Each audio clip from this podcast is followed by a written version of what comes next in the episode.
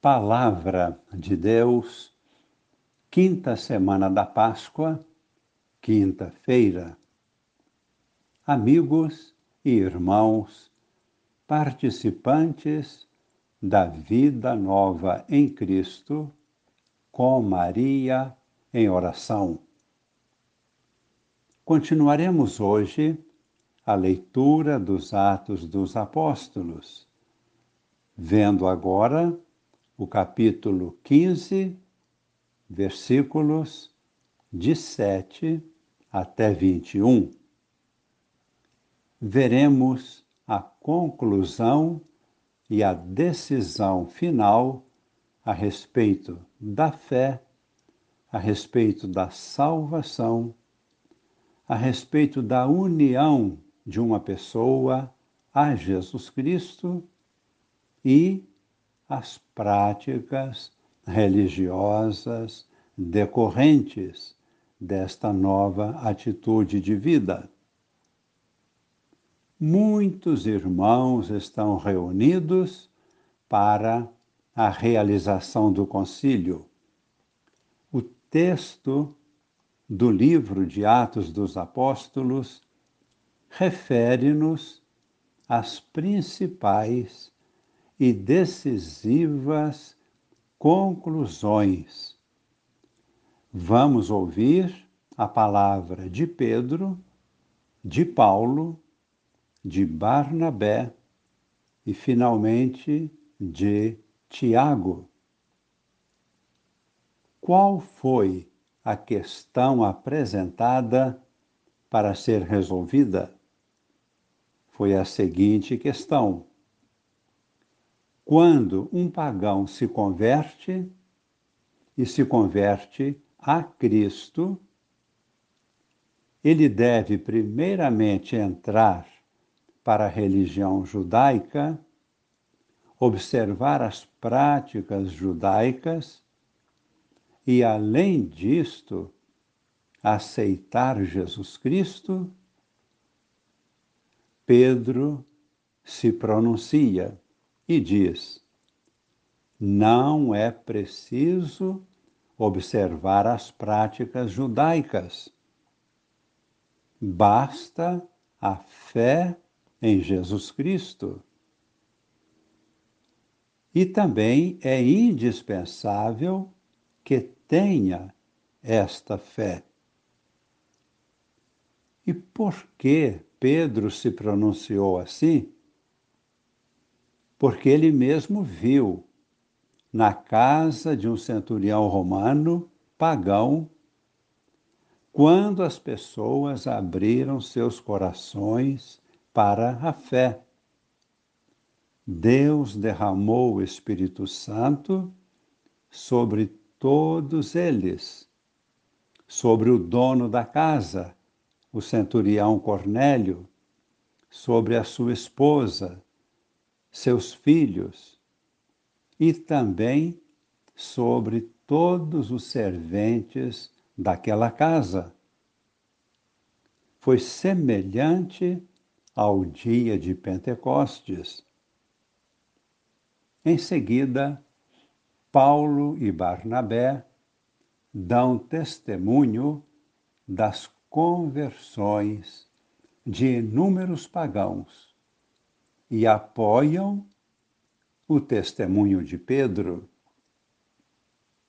Finalmente, Tiago toma a palavra e apresenta como pode ficar na prática a observância das leis. Vamos ouvir a descrição de tudo isto diretamente do texto bíblico. Naqueles dias, depois de longa discussão, Pedro levantou-se e falou aos apóstolos e anciãos: Irmãos, vós sabeis que desde os primeiros dias Deus me escolheu do vosso meio para que os pagãos ouvissem de minha boca a palavra do Evangelho e acreditassem. Ora, Deus que conhece os corações, testemunhou a favor deles, dando-lhes o Espírito Santo, como o deu a nós. E não fez nenhuma distinção entre nós e eles, purificando o coração deles mediante a fé.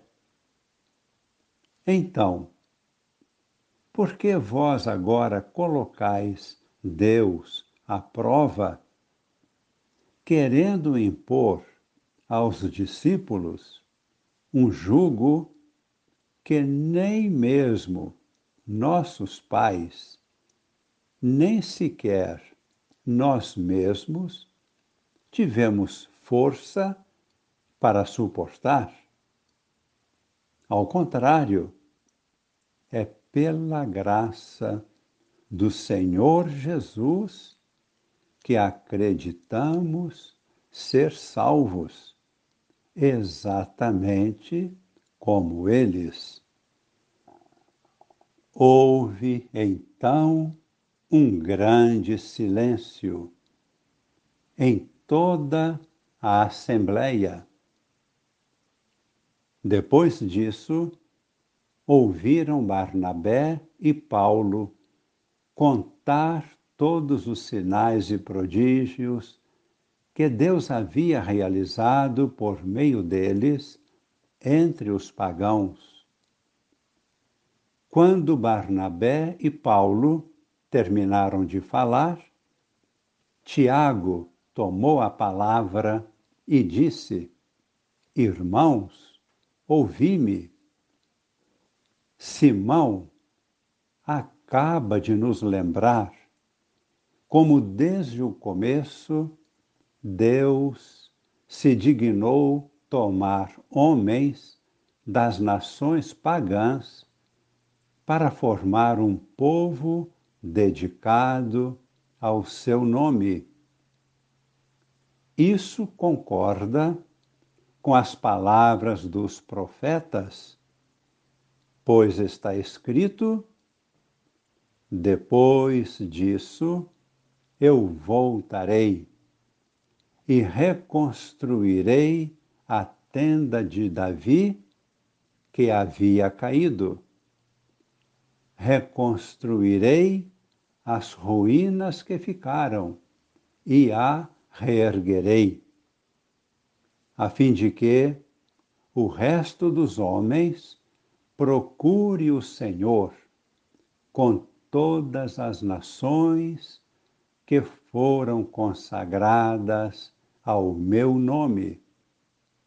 É o que diz o Senhor, aquele que fez estas coisas, conhecidas há muito tempo.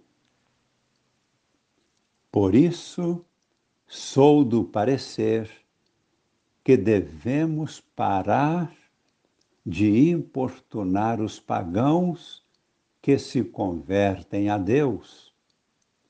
Vamos somente prescrever que eles evitem o que está contaminado pelos ídolos, as uniões ilegítimas, comer carne de animal sufocado e o uso do sangue.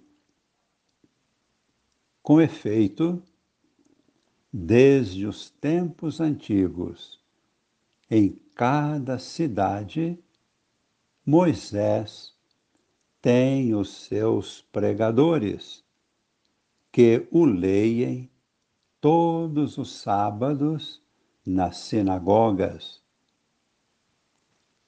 Rezemos pedindo humildemente que Jesus estenda sobre nós as suas mãos. Abençoe nossas famílias também, ilumine e derrame o Espírito Santo sobre toda a Igreja, especialmente neste tempo em que é necessário dar testemunho de nossa fé no meio da sociedade. E o mesmo Espírito Santo chega ao coração de todas as pessoas, em todos os povos, em todas as nações, em toda a terra, para que haja um só rebanho e um só pastor. Abençoe-nos o Deus Todo-Poderoso, Pai e Filho e Espírito Santo. Amém.